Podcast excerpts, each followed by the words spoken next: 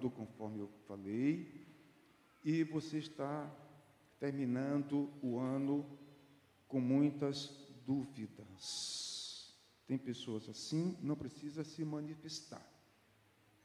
Muitas dúvidas. E o que é dúvida? Você já fez essa pergunta?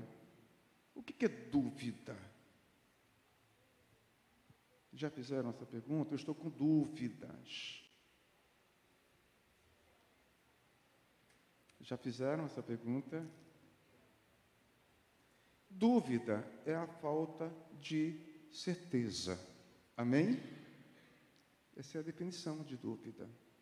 Quando você não tem certeza, quando você não tem clareza é, diante das realidades, o que resta é dúvida.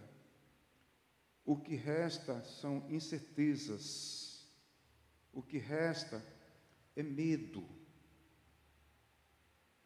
E a palavra de Deus diz que quando nós estamos assim, com dúvidas, com incertezas, a palavra de Deus, ela nos desafia a olharmos para Ele, olharmos para a Sua face. E foi exatamente o que o rei Davi fez. Vou mostrar para vocês. Salmos 34, versículo 5. Foi exatamente isso que o rei Davi fez, meio às incertezas. Vamos começar do 4, pegando o contexto. Olha aqui, ó. Busquei ao Senhor e ele me respondeu. Então, olha só. Quando há dúvida no seu coração, quando não há clareza, o que é que eu e você devemos fazer, de acordo com a experiência do rei Davi? Buscar Deus. E aí ele fala que nesses momentos de jejuns, de orações, de clamor, porque isso não é uma coisa que é automática, porque a gente lê e a gente pensa que diante das aflições, das tribulações, a gente pensa que a gente faz uma oração e de repente Deus responde, de repente Deus nos livra assim de forma muito automática. Nós pensamos que esse é o processo. Às vezes sim, às vezes não. Depende muito da forma como Deus quer lhe ensinar. Amém, queridos? É preciso a gente ter maturidade para essa compreensão. Tudo isso aqui envolve orações, envolve é, jejuns, envolve louvores, envolve tudo isso. E aí ele diz que Deus livrou de todos os seus temores. O que é que temores? Não é medo? Medo. E qual é a definição de medo que eu acabei de definir para vocês? Qual é, pessoal? Dúvida é o quê? Falta de certeza. Amém? Isso não é legal? Eu não tenho certeza. Então, a gente fica com o quê? Muitos pontos de interrogação, correto? Ou seja, a gente não consegue enxergar com muita clareza. Amém, queridos? Então, é, é, é isso que a gente deve fazer. É isso que eu devo fazer. É isso que você deve fazer. Mas a gente, parece que a gente não faz. Porque tudo isso aqui tem uma palavra que eu quero que vocês memorizem chama-se processo. Diga, processo. Todos nós é, passamos por processos. Isso que Davi está compartilhando foi dentro de um contexto de processo. Aí agora sim, o versículo 5. O versículo 5, aí ele fala assim: olhai para ele, ou seja, no meio das dúvidas, Davi está falando o quê?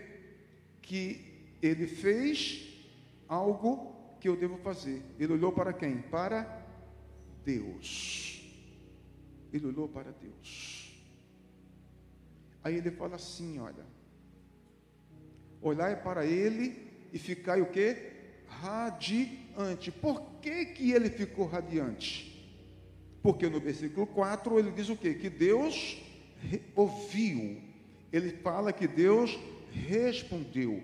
E a gente fica realmente contente. Radiante é um estado de alegria. A gente fica muito contente quando nós estamos com dúvidas, quando nós estamos com medo, incertezas, e a gente ora a Deus, e Deus ouve e Deus responde, o nosso estado emocional muda. Não muda, pessoal? Radiante. Ele fala: o vosso rosto jamais mostrará o que? Frustração. Ou seja, é isso que acontece. Se você está aí se questionando, mas pastor, o senhor não sabe o tanto de vezes que eu orei, você não sabe o tanto de vezes que eu jejuei, você não sabe, pastor, o tanto de vezes que eu derramei lágrimas nos pés do Senhor. O senhor não sabe o tanto de vezes que eu cantei a Deus em espírito. O ano está terminando e até agora Deus não me deu resposta. Mas você sabe esse processo que Davi estava vivendo, sabe quantos anos durou esse processo, pessoal? 17 para 30 dá quantos anos, pessoal? 17 para 30 dá 13 anos. Sabe qual é esse contexto aqui? Eu vou explicar para vocês. Quem era o mentor de Davi, espiritualmente falando? Diga, Samuel. Samuel. Samuel era o, o que de Davi? O mentor espiritual. Ele era o pai espiritual de Davi. O Salmo 34 foi escrito em cima desse processo. Amém? E o que foi que aconteceu? Quando Davi soube da morte de Samuel, aquele que sempre lhe encorajou, aquele que sempre cobriu com as suas orações, com as suas intercessões, aquele, aquele pai espiritual que sempre o motivou, literalmente agora, já não podia fazer muita coisa por Davi. E o que foi que Davi fez? Bom, eu não tenho um pai é, aqui em vida como Samuel, mas eu tenho um pai que está sentado num trono lá no céu. Agora eu vou me dirigir a Ele. E eu vou abrir o meu coração. E eu vou colocar para Ele todo o meu medo. Por quê? Porque o processo era Saul perseguindo Davi para matá-lo por quase 13 anos. Davi passou necessidades,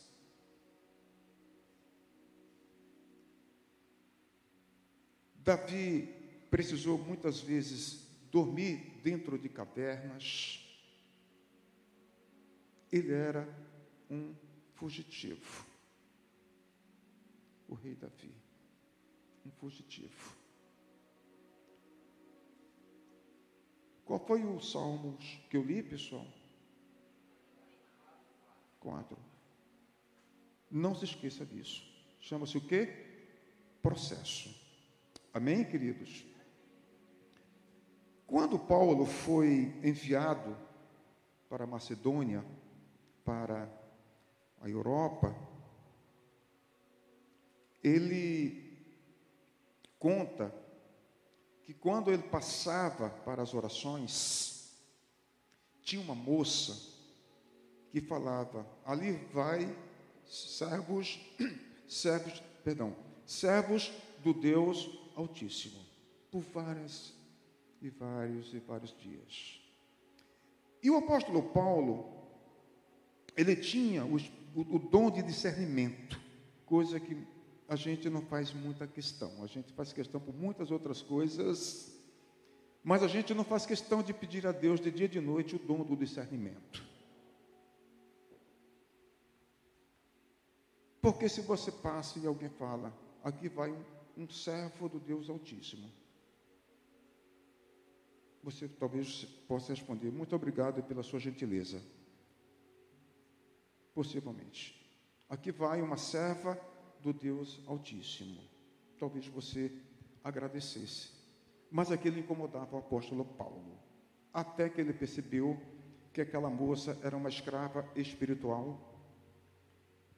Ela tinha um espírito maligno de adivinhação e ela dava muito lucro para os seus senhores.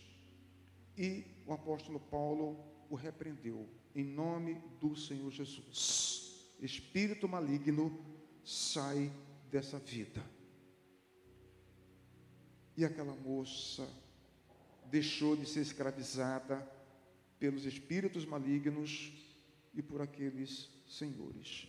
O resultado disso é que esses homens da classe média foram aos magistrados daquela cidade e falou deu, fez uma queixa-crime.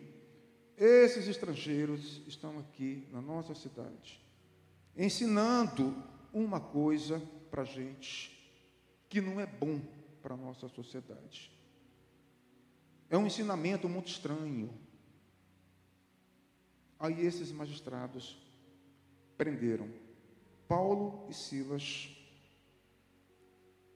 mas primeiro mandou açoitá-los deixaram Paulo e Silas todos dilacerados.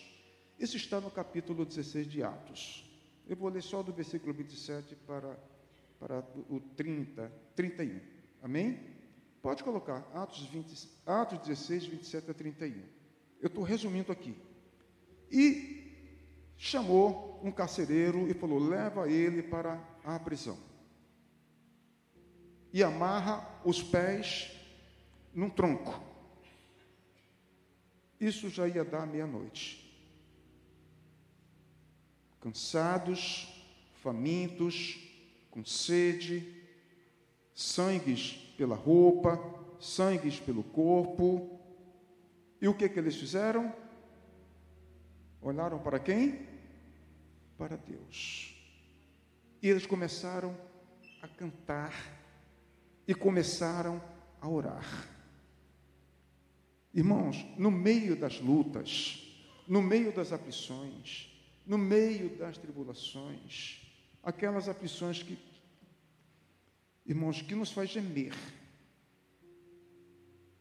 que nos faz chorar, que a gente não tem nem palavras eh,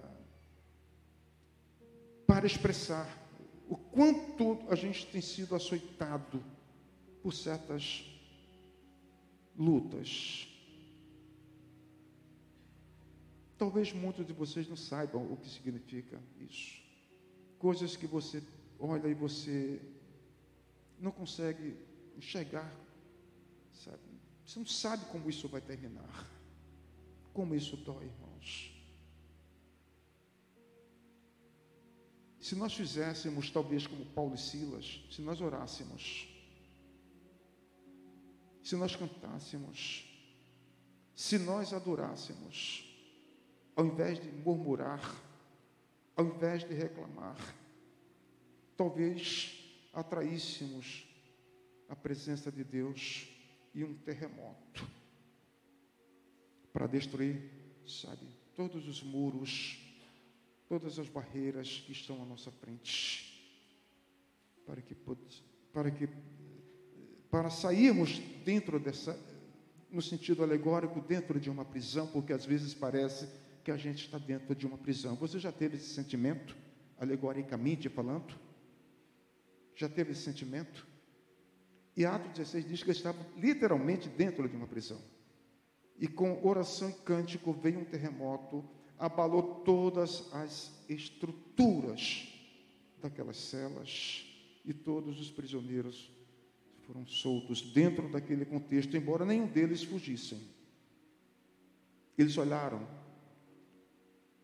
para a face de Deus. Quando você não sabe para onde ir, não sabe o que fazer, não está emocionalmente em condições de tomar decisão, Deus está falando: olha para mim, olha para mim, que eu enxergo, eu enxergo,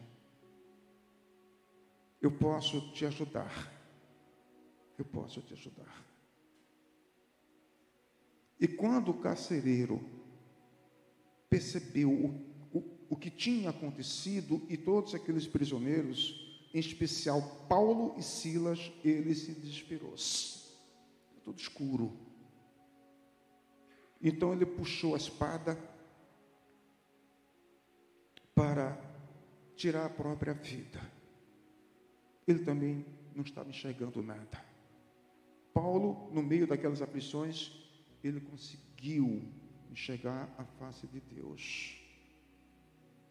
Mas o carcereiro não. E quando ele puxa a espada para tirar a vida, Paulo grita: Não faças nenhum mal. Estamos todos aqui. Paulo está falando: Olha para mim, escuta-me. Ninguém arredou o pé daqui. Está tudo bem. Não tira a tua vida. Aí você percebe ali que ele pediu luz. Tudo ficou escuro naquele ambiente. Tudo. Ele falou: luz. Está vendo? Luz. Eu preciso de luz para ver se o que ele está falando é verdade. Compreende isso? Luz. Sabe? E aí ele prostrou-se diante de Paulo e de Silas. Falou: O que vocês falaram de fato é verdade. Por que, que ele queria tirar a própria vida? porque os magistrados certamente iriam tirá-lo à vida caso Paulo e Silas tivessem fugido. Então ele quis antecipar-se. A precipitação. E aí o 30, ele faz uma pergunta, versículo 30, levando-os para fora, tirou de dentro daquele ambiente e disse: Senhores, em outras palavras, Paulo e Silas, o que é que eu preciso fazer para ser salvo? Eu quero ser como vocês, porque vocês apanharam a tarde toda. Olha como vocês estão, todos machucados. Mas vocês estão bem.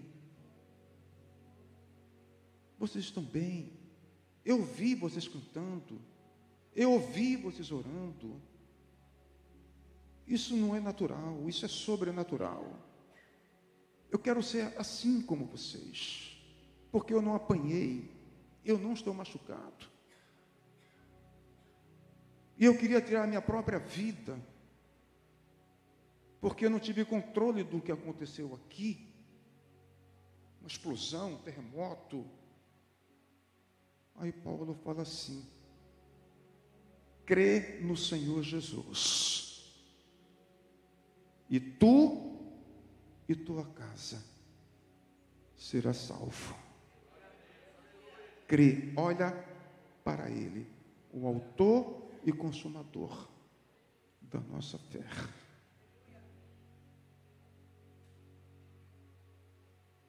É assim que a gente tem que fazer. Diga, isso que eu estou vivendo é um pro processo. é um processo. Todos nós passamos por um processo. Todos nós passamos.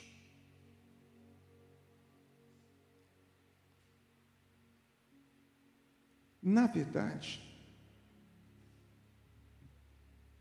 eu quero fazer uma correção.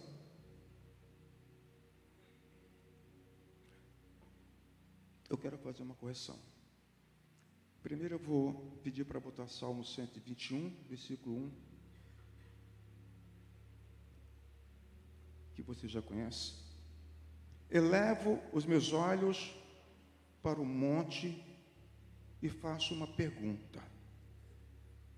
Eu vou elevar os meus olhos para o monte, porque Jerusalém tem uma geografia onde Jerusalém está numa parte alta. Mas você olhando mais para cima, você vai ver o Monte Moriar, né, onde Abraão foi adorar a Deus e sacrificar Isaac. Então, é uma cidade de uma geografia muito montanhosa. Então, ele está numa parte baixa, sul da Judéia, onde você vê ali na televisão, e ele olha ele vê Jerusalém, o templo, lá em cima. Então ele fala: Eu elevo os meus olhos para os montes e faço uma pergunta: De onde me virá o socorro? Imediatamente o Espírito Santo de Deus ministra no coração dele. O seu socorro vem de Deus, que criou os céus e a terra aí o versículo 2 diz: Ele não deixará os seus pés vacilarem. E aquele que te guarda, ele não se descuida.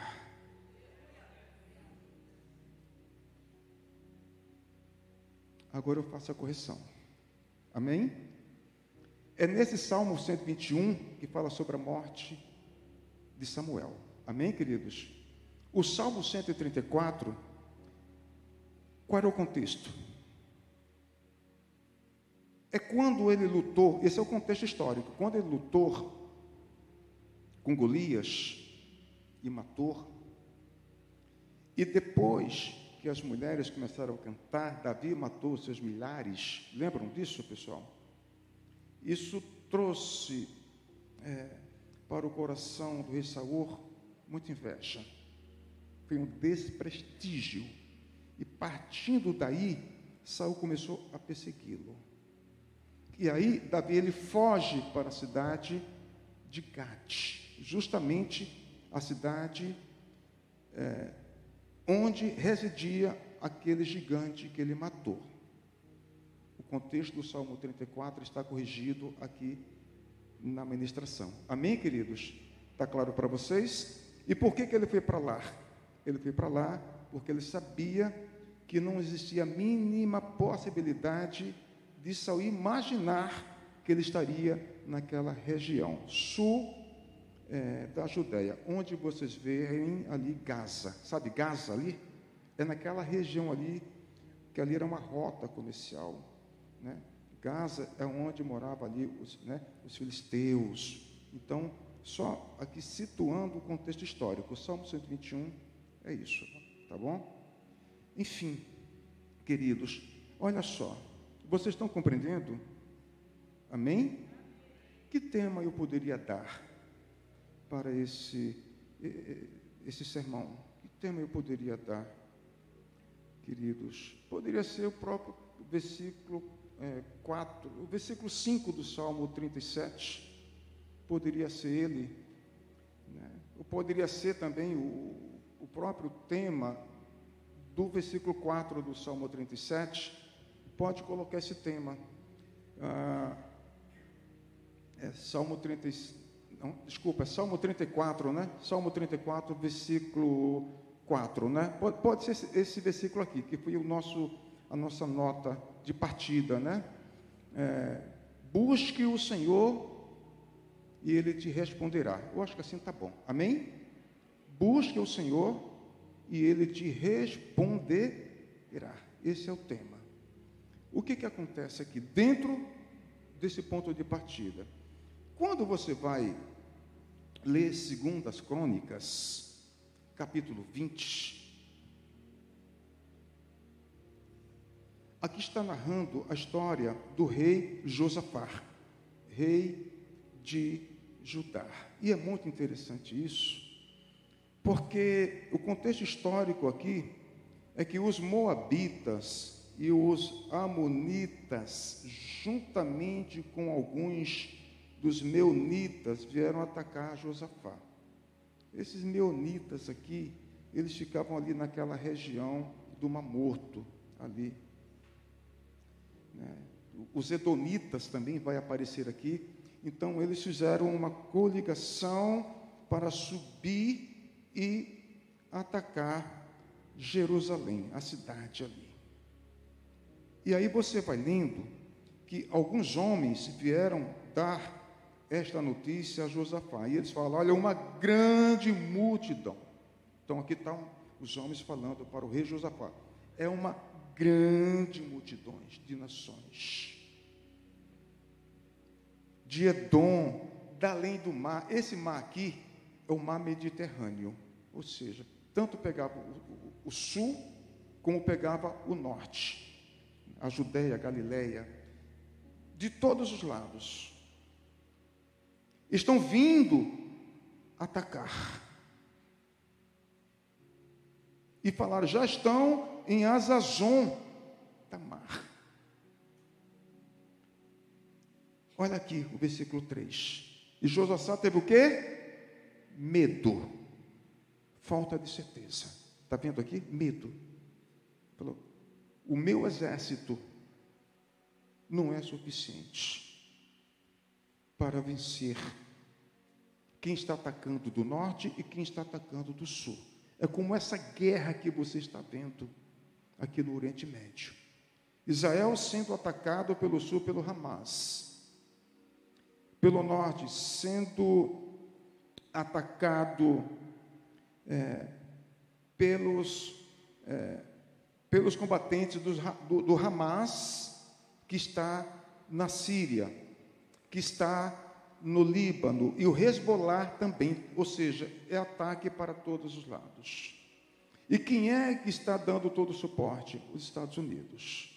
Na, nesse contexto aqui, ele tem medo, ele não tem um exército que pudesse guardar Jerusalém do ataque do norte e nem do ataque do sul. O que, que ele fez?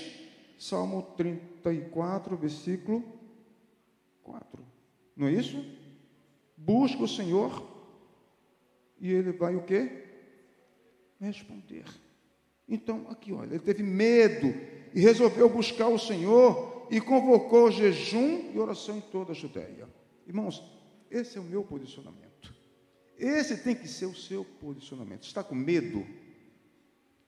Porque nesse momento aqui, Josafá está falando: Deus, eu estou com medo. Ele era o rei, ele era a autoridade. Mas nós, como sociedade, temos um dogma eh, de falar que aquele que está liderando não pode mostrar fraqueza diante dos seus liderados. Nós temos esse dogma, nós temos essa crença. Mas Josafá aqui está desmentindo, porque ele fez isso na frente das pessoas que foram lá levar essa notícia horrível. Ou seja, nós vamos ser esmagados. Ele teve medo. Então, essa oração aqui está dentro de um contexto que ele está falando: Deus, eu não sei o que fazer, eu não consigo enxergar a vitória. É isso que ele está falando aqui. Por isso eu estou colocando a minha fé e os meus olhos no Senhor.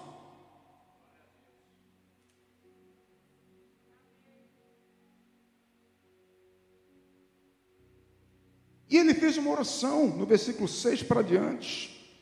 E diz: Ó oh, Senhor, de nossos pais. É uma oração objetiva. Ele está falando Deus de Abraão, Deus de Isaac, Deus de Jacó. Não és tu o Deus que estás nos céus.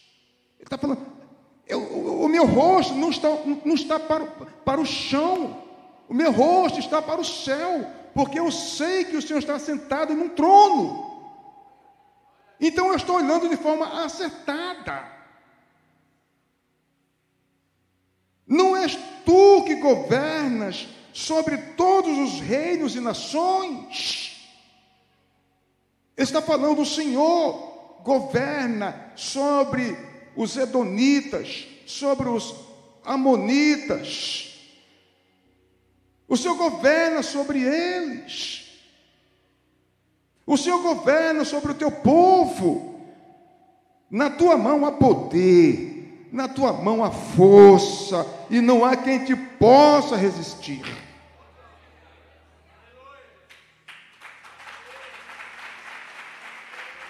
É assim que a gente tem que orar, irmãos, com humildade, falando, eu estou com medo, mas eu sei que o Senhor que me guarda não vai se descuidar-se de mim. Versículo 2 do Salmo 121. Eu creio que o Senhor vai fazer com que os meus pés não vacile, ou seja, esmoreça, caia. Eu creio, Senhor. Uma oração objetiva, irmãos, sem rodeios.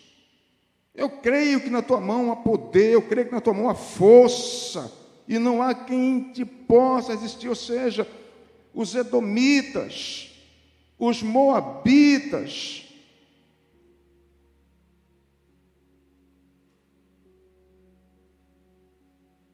Se o Senhor quiser, o Senhor destrói. E ele fala no versículo 9: se algum mal nos sobrevier, porque o mal já estava vindo. Quem era o mal? Eram essas nações. Gente de todos os lados. Estavam secados pelo norte, pelo sul, no mar não, porque é o Mediterrâneo. Mas para a parte oriental tem a Jordânia ali. Se algum mal nos, sobre, nos sobrevier, seja espada, seja juízo, seja praga, seja fome, porque guerra traz tudo isso. Está vendo na faixa de Gaza? Praga, fome, juízo, espada. Não é isso que está acontecendo lá? Guerra é isso. Ele fala, nós nos apresentaremos diante deste templo, diante de ti.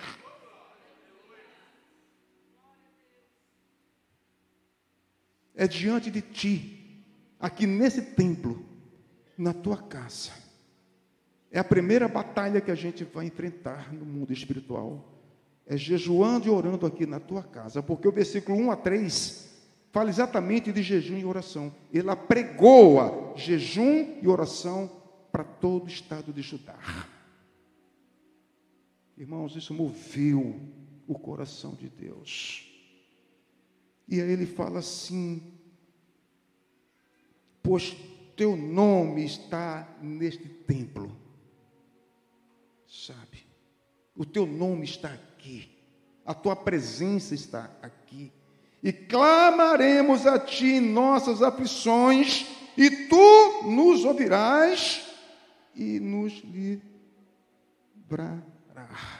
Ou seja, ele já está aqui agora falando. Eu creio que com jejum e com oração e com clamor na tua casa, o Senhor, Senhor, vai se compadecer dessa aflição, desse medo pelo qual todos nós estamos passando. Eu tenho certeza, Senhor, que o Senhor vai ouvir, conforme Davi falou no Salmo 34, versículo 4. mas nós não experimentamos. Irmãos, vamos ser maduros. Nós não fazemos isso. Talvez faça uma, duas, três, quatro vezes, e depois a gente desiste, porque é um processo. O processo tem início, meio e fim.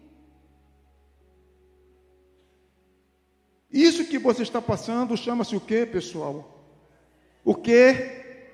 Um processo.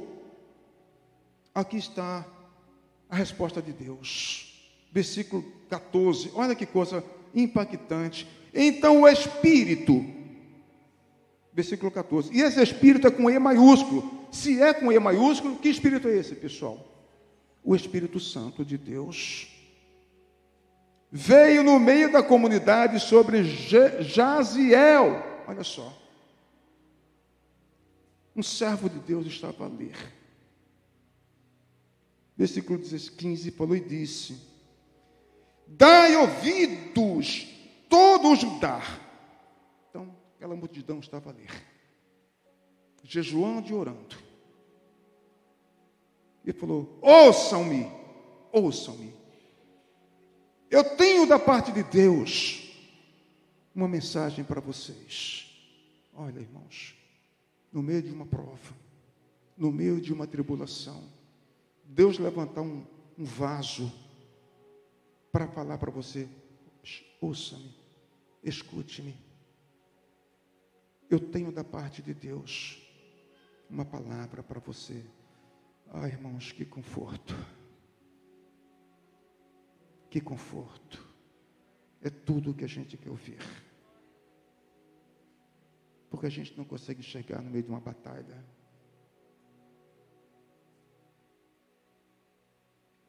E tu, ó rei Josafá, aí ele dirige a palavra para o rei Josafá, o comandante.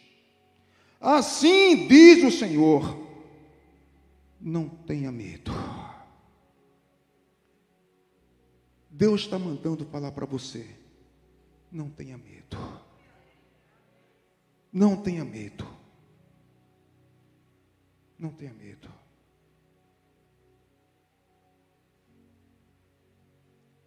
Não vos assusteis por causa dessa grande multidão, porque a luta não é tua, mas é de Deus. Irmãos, é tudo que a gente quer ouvir. É Deus falar, filho, essa batalha não é você que tem que pelejar. Não tenha medo. Eu vou pelejar por você. Eu vou lutar por você. Versículo 17: Não tereis que lutar nesta batalha. Deus aqui, ele repete duas vezes. Sabe? Parece que na primeira não tinham ouvido direito, parece que não acreditaram. E aqui no 17, não, você não precisa lutar nessa batalha. Não precisa, é minha. Tomai posição, fiquai parados e vede o livramento que o Senhor vos concederá, ó Judá e Jerusalém. Não temais, nem vos assusteis. Saia amanhã para encontrá-los, porque o Senhor está convosco. Então Josafá se prostrou-se com o rosto em terra, e todo Judá e os moradores de Jerusalém se lançaram diante do Senhor para o adorarem.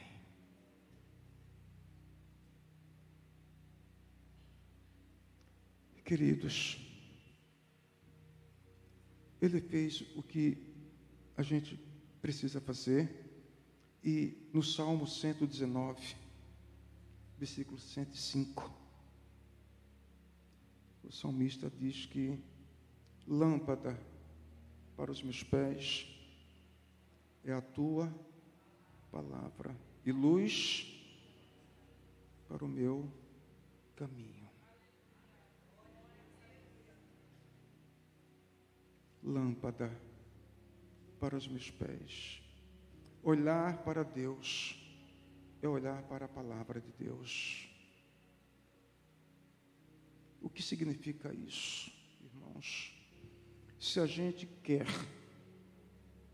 ter passos firmes, sabe, soldado, quando vai marchando para o fronte, estão dispostos a morrer pela própria pátria. Firmes. Se a gente quer que a palavra de Deus seja o nosso guia diante do medo, da falta de certeza.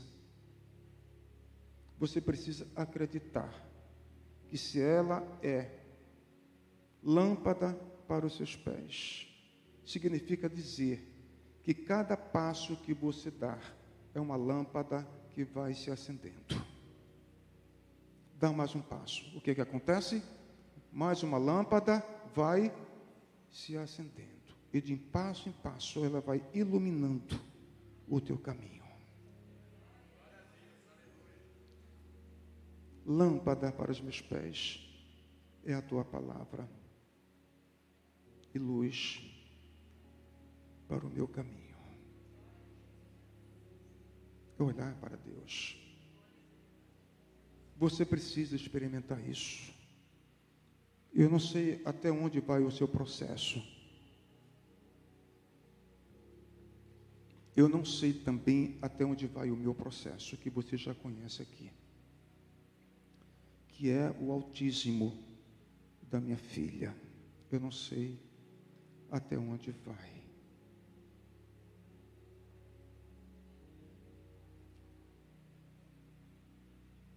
Mas eu tenho experimentado isso. E eu louvo a Deus por ser pai da minha filha Vitória.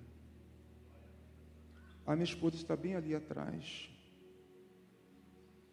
E ela sabe o que eu estou falando. Nunca chorei tanto. Nunca gemi tanto e ela vê isso.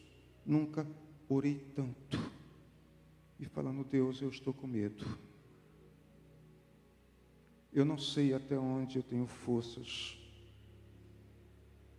para continuar dentro dessa jornada que nos exige muito. Eu não sei. Hoje eu levantei e fui jejuar pela minha filha. Eu digo, eu preciso jejuar. Eu tenho que jejuar pela minha filha. E quando deu 11 horas, eu falei, Silene, eu preciso entregar. A minha pressão está subindo. Acordamos cedo. A Vitória acordou cinco e meia, minha esposa levantou, acho que não era nem seis horas da manhã. Né? Eu fiquei ali na cama tentando dormir mais um pouco, descansar o corpo. Depois levantei, fiz, orei ali, falei, eu, não, eu, vou, eu tenho que jejuar, Senhor. E 11 horas, é, orei pela Vitória, orei pela minha filha, ungi, e fui tomar um remédio de pressão que eu tomo todos os dias pela manhã e parecia que a cabeça ia explodir. E eu tive que tomar um Dorflex junto e essa dor de cabeça foi até mais ou menos duas da tarde.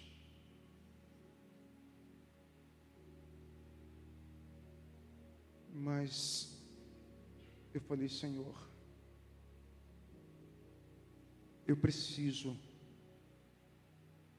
me posicionar. Eu preciso fazer como o rei Josafá. Não importa se vai ter espada, não importa se vai ter guerra, conflito, fome, não importa. Eu vou olhar para a Sua palavra, que é lâmpada para os meus pés. Eu sei que cada passo que eu dou é uma lâmpada que se acende e eu posso ver com clareza aonde o Senhor vai nos levar e qual é o propósito do Senhor ainda não ter curado a nossa filha.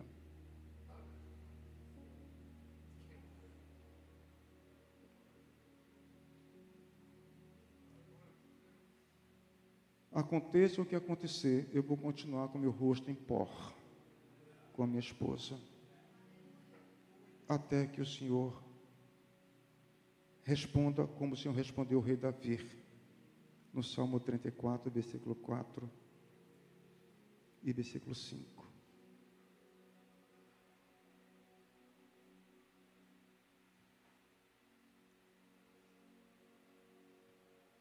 E tem várias passagens. Por exemplo, Salmo 145, versículo 18 e 19, está na minha parede, numa tauba, numa pedra de argila. A gente sai da sala, passa por ela. Sai dos quartos, passa por ela. Está bem ali. Vai para a cozinha, quando está na cozinha, está sempre de frente. O Senhor está perto de todos os que invocam. De todos os que invocam em verdade. Josafá falou: Eu estou com medo. Foi uma verdade? Sim ou não? Foi uma verdade. E muitas vezes você está com medo e vai para Deus: Senhor, eu estou corajoso. Não é isso que diz o texto. Ele está perto de todos que invocam em verdade. 19. Ele cumpre o desejo dos que o temem. Qual é o meu desejo? A cura da minha filha. E aí diz que se eu buscá-lo em verdade, de acordo com o versículo 18, ele vai um dia me atender. Porque ele vai ouvir o meu clamor e vai me salvar dessa angústia.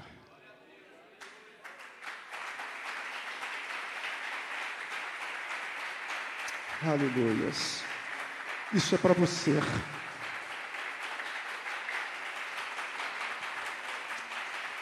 Recebe, Senhor. Recebe, Pai.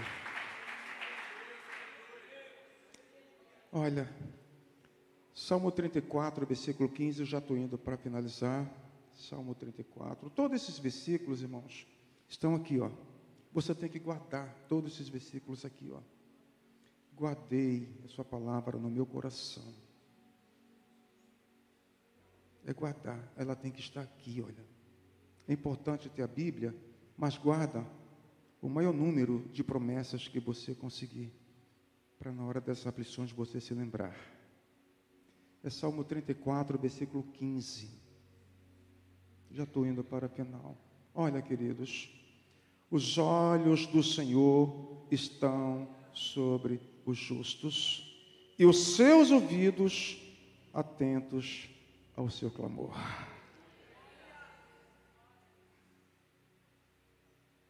Deus não se descuida de você. Os olhos do Senhor estão sobre a tua vida. E os seus ouvidos estão atentos às suas orações. É só um processo. Deus está falando, é só um processo que você está passando. Sabe? E Mateus 28, 20, ele fala assim: Eis que estou convosco todos os, os dias.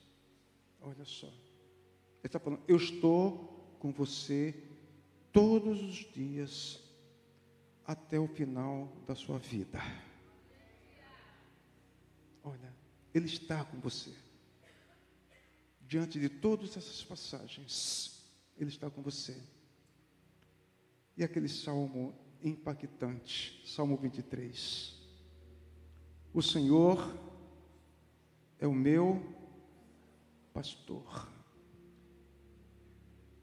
Nada, absolutamente nada, me faltará. Amém? Graças a Deus. Que Deus os abençoe. Boa noite. Obrigado. Edgar vai encerrar. Amém? Aplauda o Senhor.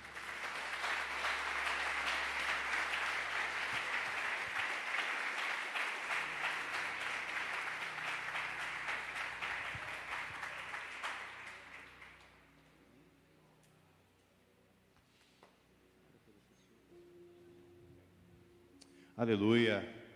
Glória a Deus, né? Quem está passando por lutas, levante a mão.